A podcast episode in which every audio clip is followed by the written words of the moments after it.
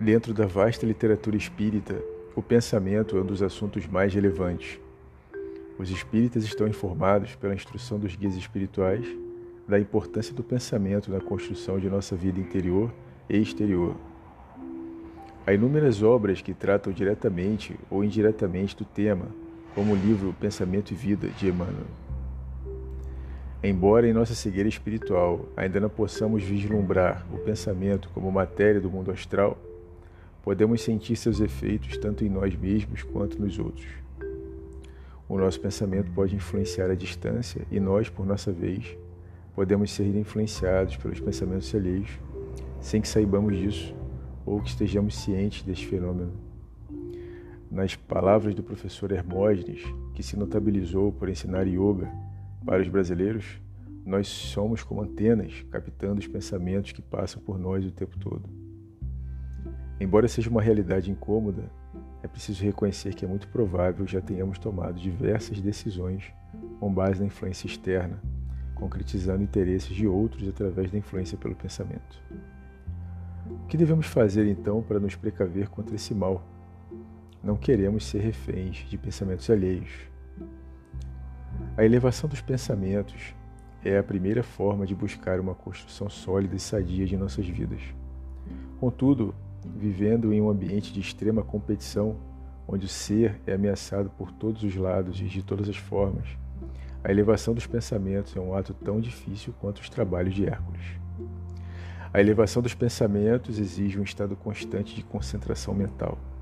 Qualquer distração equivale a escorregar na beira de um precipício. Portanto, embora seja o meio mais comum de tratamento dos pensamentos entre os espíritas, penso que seja este o mais desafiador. Se você é como eu e reconhece que ainda está longe de atingir este nível, certamente buscará uma alternativa. O autor indiano Osho é outro que trata de forma recorrente sobre o pensamento. Em uma de suas obras, ele relata que uma das formas de controlar o pensamento, ou melhor, de não se deixar dominar pelos pensamentos, é estar sempre atento a tudo que os sentidos nos oferecem como informação.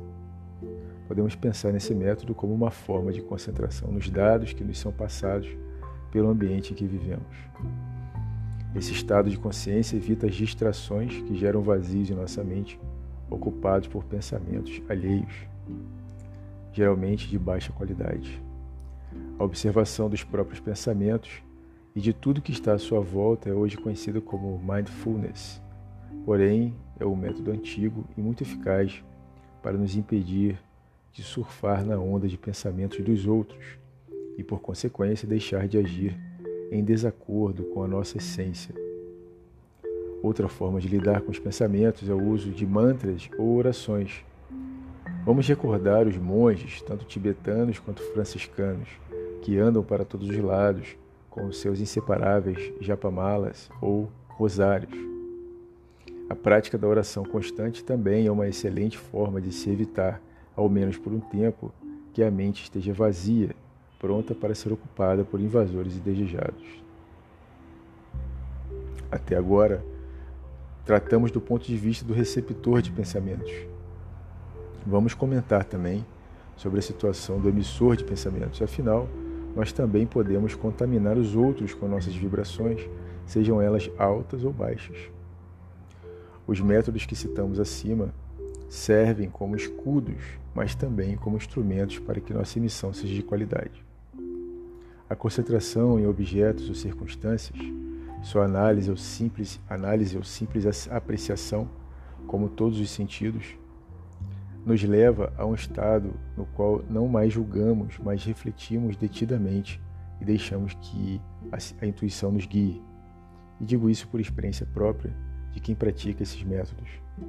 Talvez esse seja o sentido da frase vigiai e orai, proferida pelo Mestre. Tudo que há ao nosso redor é digno de nossa admiração, pois provém do grande ser, poderoso Criador do céu e da terra. Ele está em tudo, cabe a nós buscá-lo. O pensamento é uma ferramenta de trabalho do espírito. Saibamos utilizá-lo em nosso benefício e em benefício dos outros. Amanhã, comece a observar as coisas com mais atenção Repita mantras e faça orações com o rosário se for necessário. Reconheça que precisa tratar seus pensamentos, removendo todos os detritos que aí possam estar. Se todos fizessem dessa forma, nosso planeta seria rapidamente elevado à condição de mundo feliz.